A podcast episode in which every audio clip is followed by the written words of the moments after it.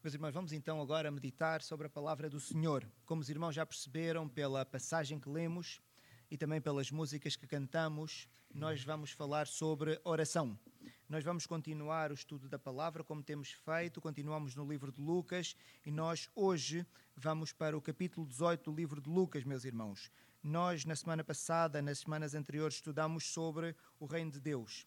No, na sequência deste ensino, depois o Senhor Jesus Cristo começa a ensinar sobre a oração e é sobre isso que nós vamos meditar, percebendo um pouco mais e melhor da oração e a importância da oração insistente, que é importante porque a oração é uma das disciplinas do cristianismo. Nós temos duas grandes disciplinas, que é a leitura da palavra e a oração. E nós devemos ser hábeis nas duas disciplinas. Então vamos hoje falar sobre a oração. Eu pedi aos irmãos que pudessem abrir as vossas Bíblias no livro de Lucas, no capítulo 18. Nós vamos ler a passagem que está uh, no capítulo 18, nos versículos 1 até ao versículo 8, os oito primeiros versículos. E a palavra do Senhor diz assim: Disse-lhes Jesus uma parábola sobre o dever de orar sempre e nunca esmorecer. Havia um juiz que não temia a Deus, nem respeitava homem algum.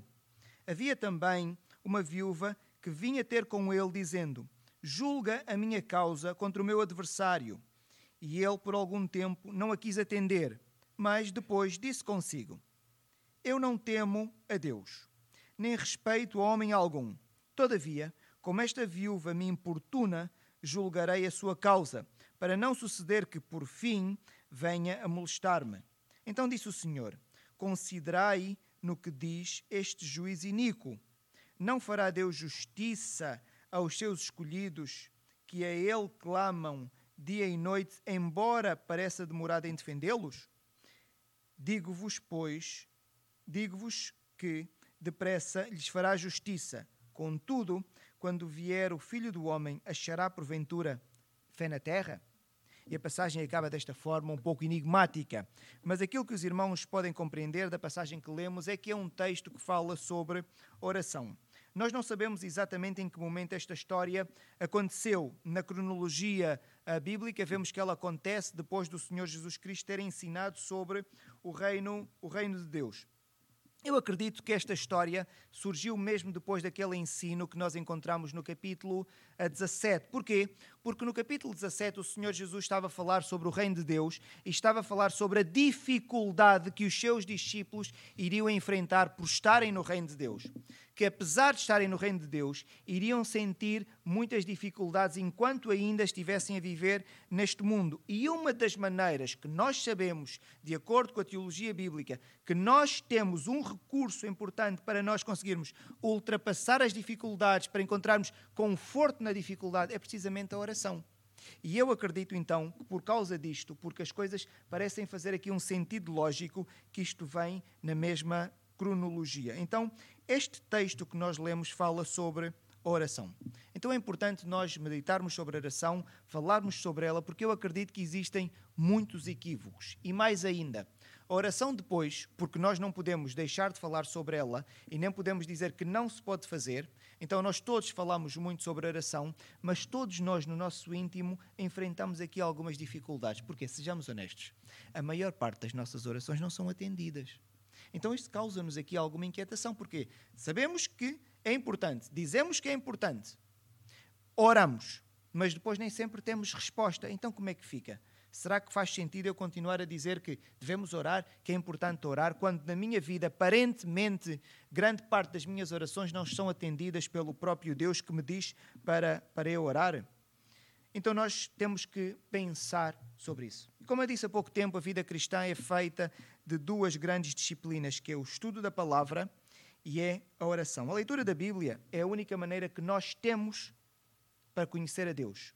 Não há outra maneira de nós podermos conhecer Deus intimamente a não ser através da leitura e do estudo da Sua palavra. No entanto, eu posso ler a Bíblia sem desenvolver uma relação próxima com Deus. Há ateus que leem a Bíblia e conhecem bem a Bíblia, o que significa que é possível ler a Bíblia sem desenvolver uma relação de intimidade, de proximidade com o próprio Deus. A outra disciplina cristã é a oração. A oração, sim, aproxima o homem de Deus. Porquê? O ateu pode ler a Bíblia, mas o ateu não ora. O ateu não ora. O ateu só faz uma das coisas como um ato mecânico, um ato intelectual. Então podemos dizer que a oração é um ato de intimidade entre o crente e o seu Deus. E pode ser tão íntimo que eu posso estar a orar no meio dos irmãos e ninguém sabe. Só duas pessoas. Quem está a orar e o próprio Deus. O que é que pode haver mais íntimo que certas coisas eu faço e mais ninguém neste mundo precisa de saber? Quando nós oramos na nossa mente, o que nós estamos a orar ao Senhor, mais ninguém sabe. Então mostra a intimidade que, ora, que é o ato de orarmos ao Senhor nosso Deus. O problema da oração, meus irmãos, é precisamente que a oração não é aquilo que nós dizemos que é. Nós dizemos que a oração é uma conversa com Deus. Se fosse uma conversa, tudo era mais fácil. A oração é o ato da pessoa falar com Deus. Se fosse uma conversa, Deus respondia, então mantinham ali um diálogo. E eu creio que esta é a dificuldade. Nós confundimos, achamos que a, que a oração é uma conversa com Deus, mas não é. É o crente falar com Deus, é o crente meditar em Deus, mas o crente não obtém uma resposta verbal da parte de Deus. E isto é que nos traz aqui alguma dificuldade, meus irmãos. Porquê? Será que o que eu estou a dizer está certo ou está errado? Nem sempre eu consigo saber. Daí ser importante eu estudar a Bíblia para eu saber como orar. Então as duas disciplinas estão interligadas, sendo que uma é para eu conhecer Deus, a outra é para eu ter intimidade com Deus. Mas, meus irmãos, porque nós não temos sempre resposta da parte de Deus, por vezes não conseguimos compreender o propósito da oração. Mas ainda assim, a Bíblia diz que nós temos de orar. Então, se pudéssemos aqui fazer um resumo nesta primeira parte, por que é que nós devemos orar? Eu diria que há três coisas com certeza os irmãos poderiam adicionar mais pontos a esta lista. Mas eu diria que há três motivos pelos quais nós devemos orar. O primeiro é para nos lembrarmos de Deus.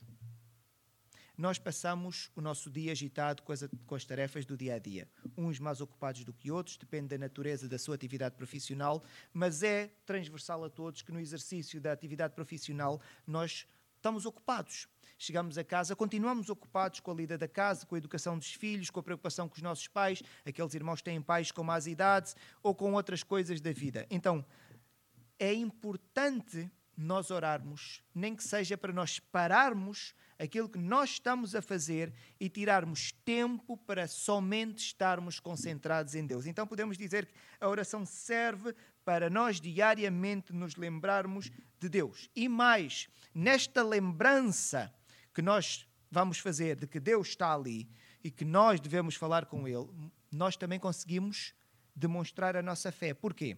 Imagine que tem uma vida muito ocupada. Se tem uma vida ocupada, se vai tirar tempo para orar, não vai ter o tempo para fazer as outras coisas. E é uma demonstração de fé. É a pessoa dizer: Eu sei que o meu tempo está muito ocupado. Aparentemente eu não tenho tempo para tudo, mas eu ainda assim eu vou parar para orar porque eu acredito na providência e que tu me vais dar tempo ou me vais dar capacidade para fazer todas as minhas coisas no tempo que disponho. Porque Deus não vai aumentar o tempo. O dia vai continuar a ter as mesmas horas, mas Deus capacita-nos para fazermos todas as coisas. Então, devemos orar para nos lembrarmos de Deus e como forma de demonstração da nossa fé. Eu vou tirar tempo porque o Senhor vai providenciar que eu tenha capacidades para fazer tudo o resto no tempo que tenho. A oração serve para nós nos humilharmos diante de Deus. A oração é um ato de consciência, não é um ato de emotividade. Então eu, quando oro, eu tenho consciência de quem eu sou e de quem Deus é. Eu posso ser muito orgulhoso diante dos irmãos, raramente eu sou orgulhoso diante de Deus. Eu, quando começo a orar com um sentido de quem Deus é na minha mente, eu vou abaixo. Eu vou abaixo. E qualquer crente honesto, eu tenho a certeza que vai dizer o mesmo. Quando nós estamos diante de Deus, percebendo quem nós somos, não há orgulho. Então a oração serve para nós desenvolvermos a humildade. Eu estou diante de alguém mais poderoso. O irmão está enfurecido contra alguém que fez alguma coisa contra si. Se dependesse de si naquele momento, fazia logo alguma coisa contra outra, aquela pessoa. Começa a orar. Vai dizer a Deus o quê? Deus, faz mal o meu inimigo? A pessoa retrai-se, porque sabe, eu estou a falar com a divindade. O próprio Deus diz que eu não posso fazer isso. E a pessoa cai em si e humilha-se. A oração serve para nós também nos humilharmos diante de Deus. E diria também que a oração serve para nós organizarmos o pensamento. A oração serve para organizarmos o pensamento. Tanto que os irmãos encontram na própria Bíblia, no livro dos Salmos, algumas orações que eram escritas. A escrita, direi mais, ainda ajuda a organizar mais o pensamento. Eu sou orientador de estágio tenho alguns alunos que estão a fazer o estágio e eles estão a fazer estágio para serem professores e dão aulas. Uma das coisas que nós pedimos que eles têm de fazer depois de todas as aulas, eles fazerem uma introspeção sobre a aula. Nós chamamos uma autoscopia. Por que é que pedimos isso? É para ele refletir sobre a aula e fazer um pequeno texto. Ajuda a organizar o pensamento. Porque se eu lhe perguntar, a aula correu bem? A aula corre sempre bem. Nem que seja porque ele quer tentar impressionar para ter boa nota. Eu disse: então pensa na tua aula e vai começar a escrevendo sobre a aula. A aula correu bem, mas 10 alunos não fizeram a tarefa que eu pedi. A pessoa, pera, se calhar então não correu muito bem. O exercício que eu estava a pedir não era adequado. Ajuda a pessoa a organizar o pensamento. E isto é importante na oração. Quando, seguindo a lógica que eu estava a dizer há pouco tempo, eu estou enfurecido contra alguém que fez alguma coisa contra mim. E eu, se pudesse agir, agia de forma emotiva e estava a fazer o que não devia. Quando eu estou a orar, eu começo a organizar o meu pensamento. E eu, se calhar, vou começar a falar com Deus, vou falando e penso: Ele fez-me isto. Pois, se calhar, o dia não lhe correu bem. E eu vou começar a racionalizar melhor as coisas. Eu organizo o pensamento. E mesmo que eu acho que a pessoa não fez aquilo que devia, mas pelo menos eu sei como é que eu devo agir. Porque eu organizei o meu pensamento que vai me ajudar depois a fazer aquilo que é correto. Então eu diria que a oração serve para nos lembrarmos de Deus, para nos humilharmos diante de Deus e para nos ajudar a organizar o pensamento para eu poder agir de acordo com aquilo que Deus quer que eu faça. Mas esta passagem que nós lemos, meus irmãos, fala sobre a insistência. A parábola fala sobre a insistência da oração. Isto é o tema principal desta passagem, desta parábola. E é uma parábola interessante porque ela vai colocar aqui duas pessoas que são completamente diferentes uma da outra. E o Senhor Jesus Cristo já nos apercebemos gosta do exagero. E ele aqui vai exagerar. Então ele coloca de um lado quem? Uma viúva que representava a pessoa mais vulnerável na sociedade. É uma pessoa que não tinha proteção social, não tinha apoio. Então ele vai pegar e vai colocar a pessoa mais vulnerável na sociedade. E ele vai pegar a outra pessoa que ele vai aqui criar, a outra personagem, o Senhor Jesus gosta mesmo de carregar no exagero, vai colocar a pessoa mais poderosa que pode existir. Agora o irmão diz, mais poderosa como? Vejam como é que a Bíblia descreve este homem. Nos pormenores nós conseguimos perceber. Era um juiz, é alguém que no exercício da sua atividade profissional toma decisões sobre a vida dos outros. Muito bem, mas o Senhor Jesus diz aqui duas coisas interessantes. Se eu tomo decisões sobre a vossa vida, mas eu tenho medo dos homens, eu tenho cuidado com as decisões que tomo, porque eu de vez em quando tenho medo que alguém se possa vingar de mim. Se eu tiver temor a Deus ou medo de Deus, eu tenho cuidado nas minhas decisões, porque eu sei, Deus está a olhar. Temos aqui uma pessoa que não tem medo nem dos homens, nem de Deus. Basicamente é dizer, esta pessoa faz o que quer, como quer, quando quer. Então o Senhor Jesus agora coloca aqui a pessoa mais frágil podíamos encontrar na sociedade e coloca aqui um personagem fictício que representava alguém mais poderoso que podia existir na sociedade. Que era alguém que tomava decisões sobre a vida dos outros, mas sem qualquer respeito por nada, nem sequer por Deus. Este homem faz o que quer. E agora temos uma senhora frágil que precisa deste homem todo-poderoso, e este homem é, para além de ser todo-poderoso, é perverso. Podia ser todo poderoso, mas ser boa pessoa. Mas não é. É perverso. E não quer responder a causa desta mulher que é fraca. Então o que é que esta mulher pode fazer? Esta é a pergunta. A pessoa está condenada a não ver o seu problema resolvido. E o que o Senhor Jesus aqui nos ensina é que esta mulher fraca vence alguém tão forte Simplesmente porque ela é chata. Ela é insistente e insiste, insiste, insiste até a pessoa responder. E a mulher então não vai parar. E o que o Senhor Jesus está a ensinar aqui é sobre oração. Que nós devemos orar, orar, orar, orar insistentemente. O Senhor Jesus está, não está aqui a ensinar que nós devemos orar insistentemente para mudar aquilo que são os desejos de Deus. Não. O que o Senhor Jesus está aqui a ensinar é que se alguém que é mau, é perverso a palavra, podemos entender assim, pode fazer coisas boas por maus motivos, este é o princípio. Se alguém mau, perverso, faz coisas boas por motivos maus, o motivo mau é para ela não me chatear mais, eu vou resolver o problema dela. Se alguém mau faz coisas boas, este ponto, pelos maus motivos, e o Senhor Jesus disse: então e Deus? Que não é perverso, não vai fazer coisas de longe melhores? Este é o princípio que está a ser ensinado aqui nesta passagem. Então o que o Senhor Jesus está a ensinar é: orem. Agora, porquê que ele diz que devemos orar insistentemente? Para não perdermos a fé, porque o tempo de Deus não é o nosso tempo. Às vezes nós oramos e queremos a resposta logo. Quantas vezes na nossa vida percebemos que ainda bem que Deus não respondeu logo? Então, se eu tiver à espera da resposta logo, oro uma vez, Deus não respondeu, eu perco a fé. O que o Senhor Jesus está a ensinar é que devemos continuar a orar insistentemente, sem perder a fé, com a certeza de que Deus porque é de longe melhor que o juiz perverso, ele vai responder. E se aquele juiz fez coisas boas pelos maus motivos, de longe Deus fará coisas boas e pelos bons motivos. Agora, o tempo de Deus qual é? Nós não sabemos.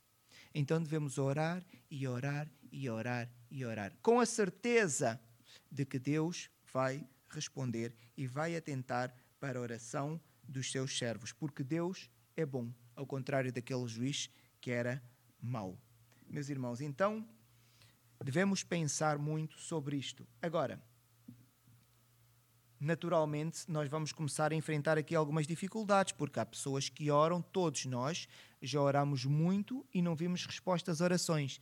Mas agora é importante nesta história também analisar qual foi o motivo que levou a viúva a ir ter com o juiz. Ela foi pedir o quê? Ela foi pedir proteção social, ela foi pedir uma renda mensal para sobreviver, ela foi pedir uma casa nova. O que é que ela foi pedir?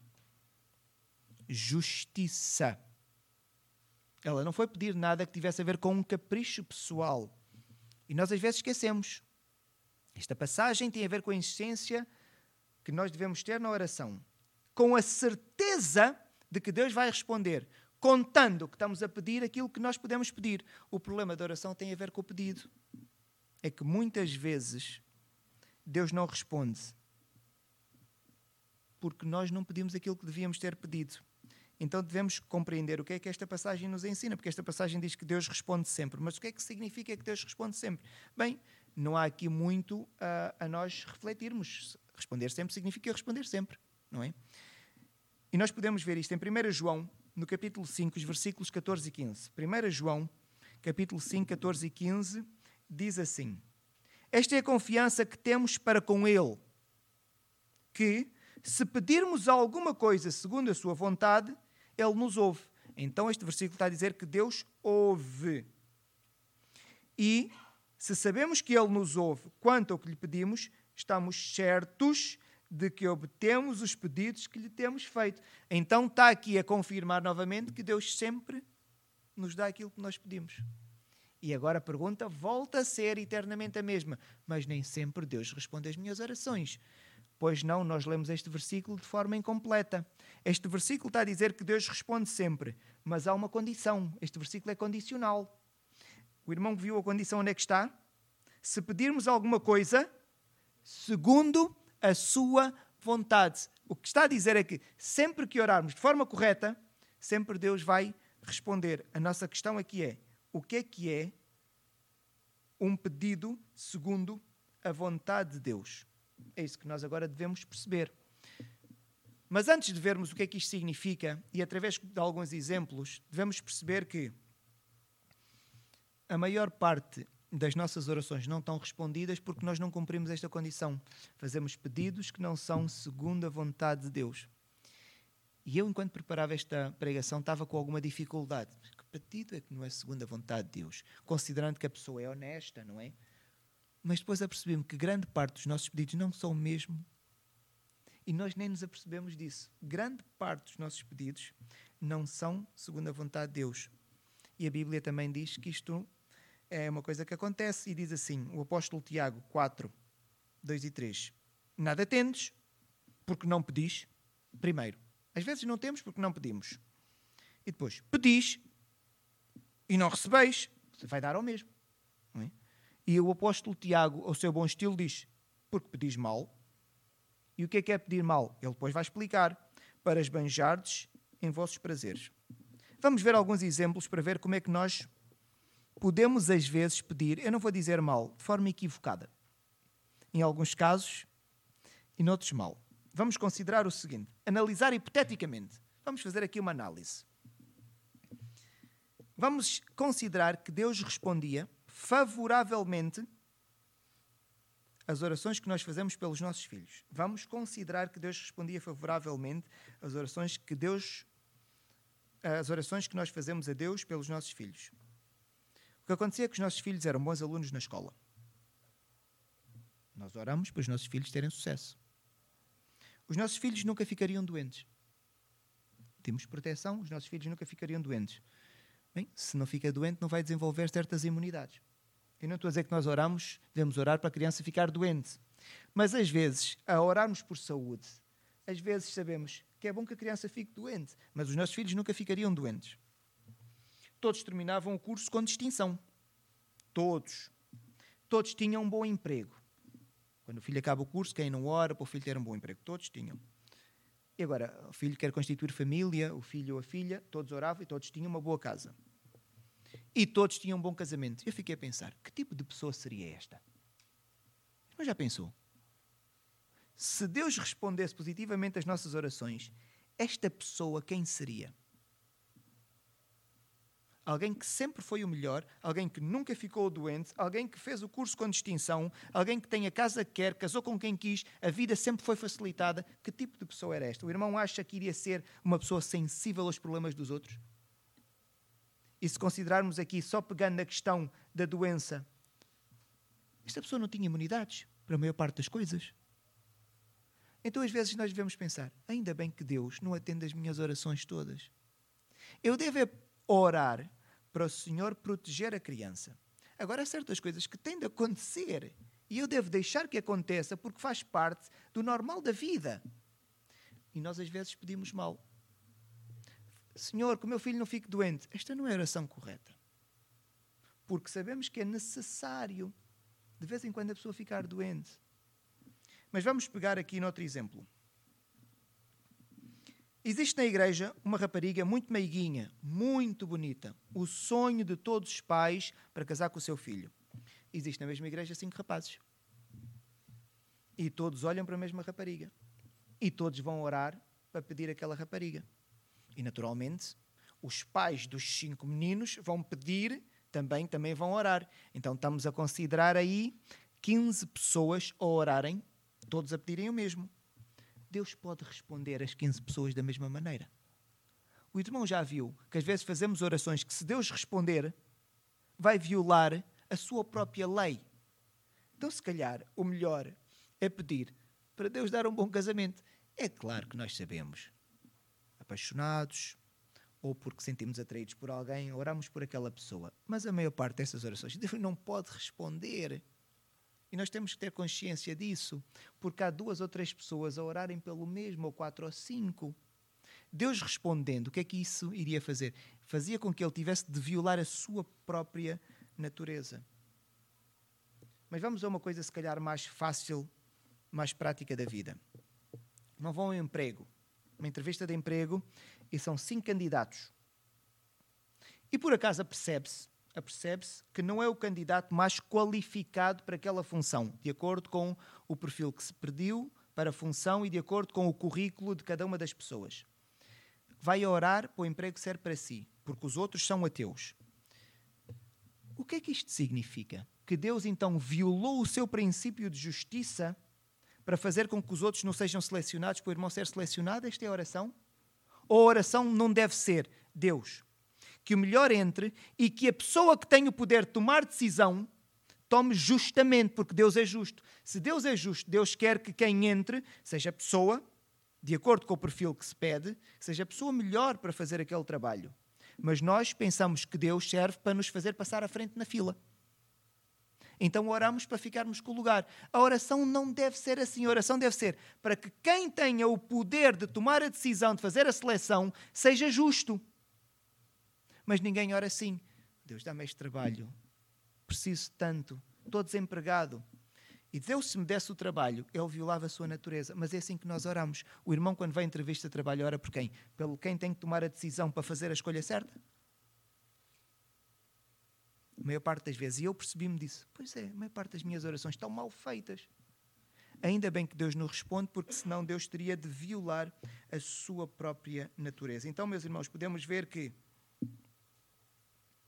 muitas vezes Deus não nos dá o que pedimos, porque não é o melhor para nós, e muitas vezes Deus não nos dá o que pedimos, porque isto implicava ele violar a sua própria natureza. E ele iria quebrar a sua justiça.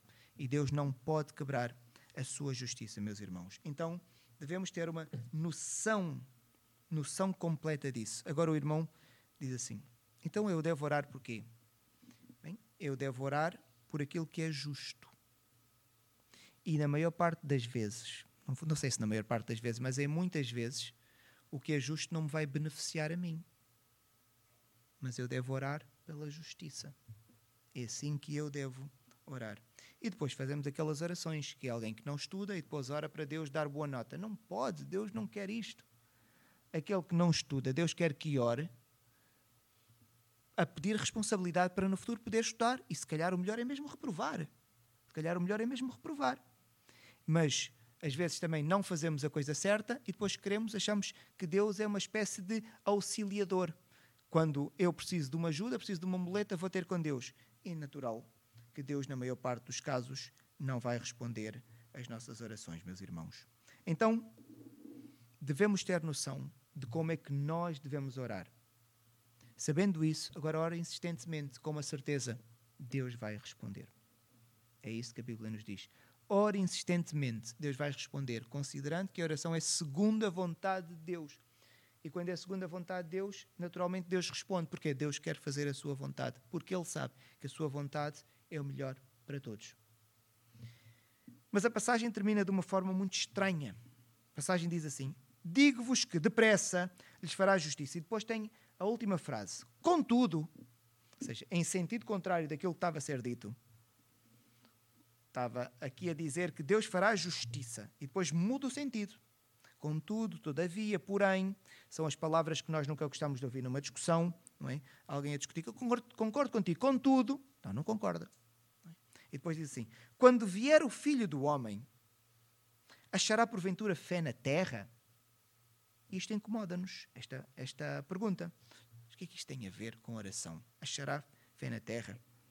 Porque no início começa a dizer que Deus vai responder às orações, mas agora de repente faz uma pergunta assim do nada.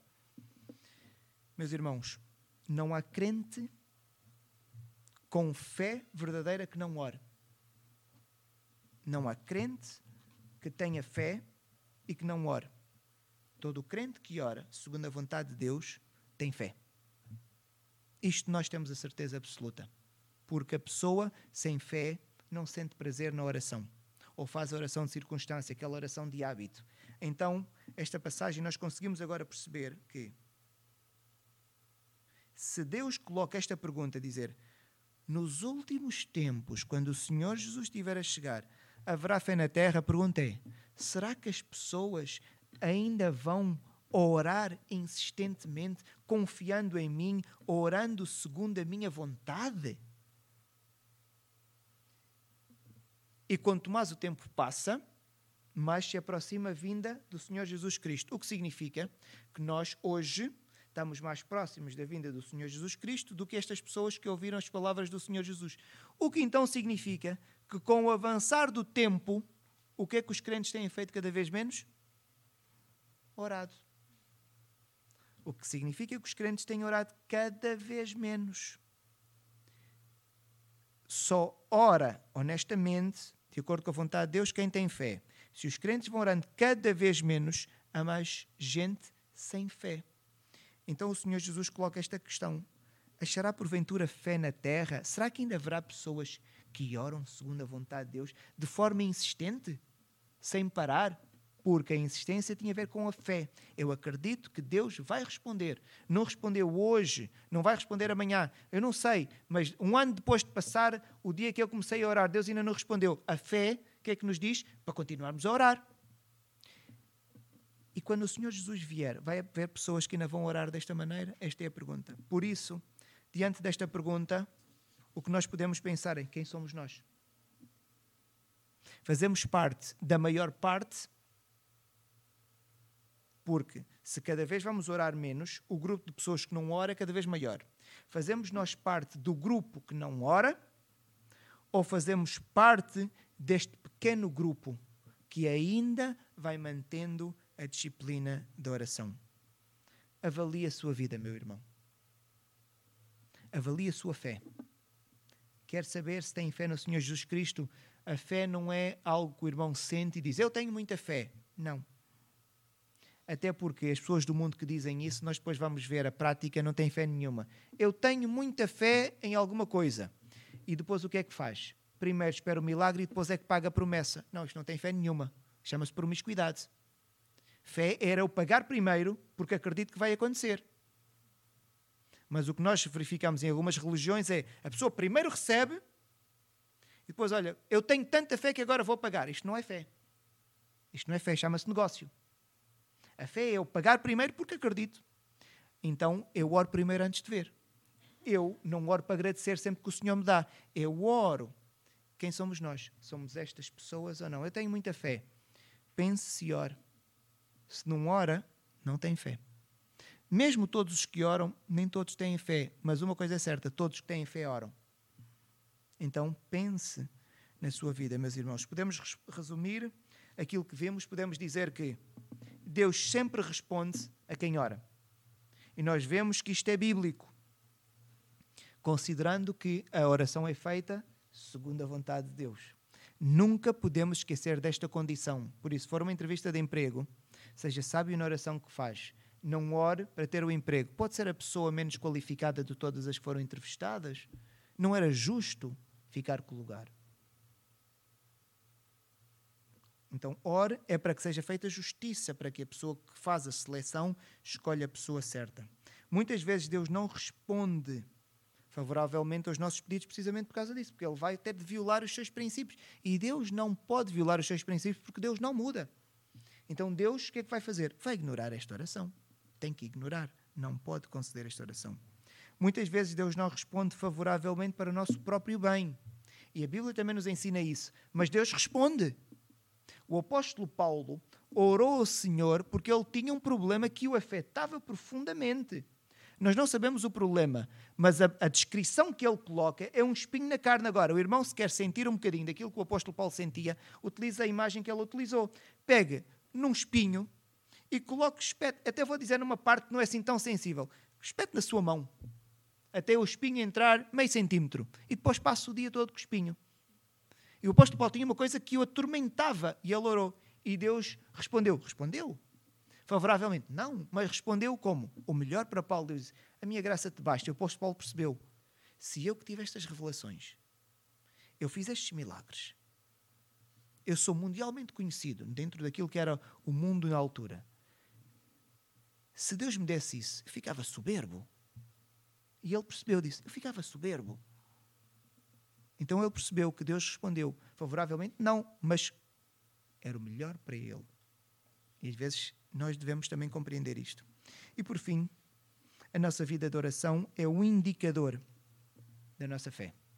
Que o Senhor nos possa abençoar, que o Senhor nos possa capacitar para orarmos sempre e orarmos da forma correta que o Senhor possa abençoar a sua palavra. Oremos. Senhor nosso Deus, graças te damos porque podemos orar a ti, Pai. Graças te damos pelo estudo da tua palavra e pedimos, Senhor, que nos ensines a orar. Para orarmos de acordo com a tua vontade. Mas para isso temos de te conhecer, Pai. Então, que coloques em nós o desejo de lermos a tua palavra de estarmos presentes nos momentos de ensino, para aprendermos mais sobre a tua palavra, para te conhecermos, conhecermos a tua mente, conhecermos o teu coração, Senhor. E depois para podermos orar segundo esta tua santa vontade, sabendo que tu vais responder. Dá-nos esta perseverança na oração, esta fé. Isto nós te pedimos, Pai, no nome de Cristo. Amém.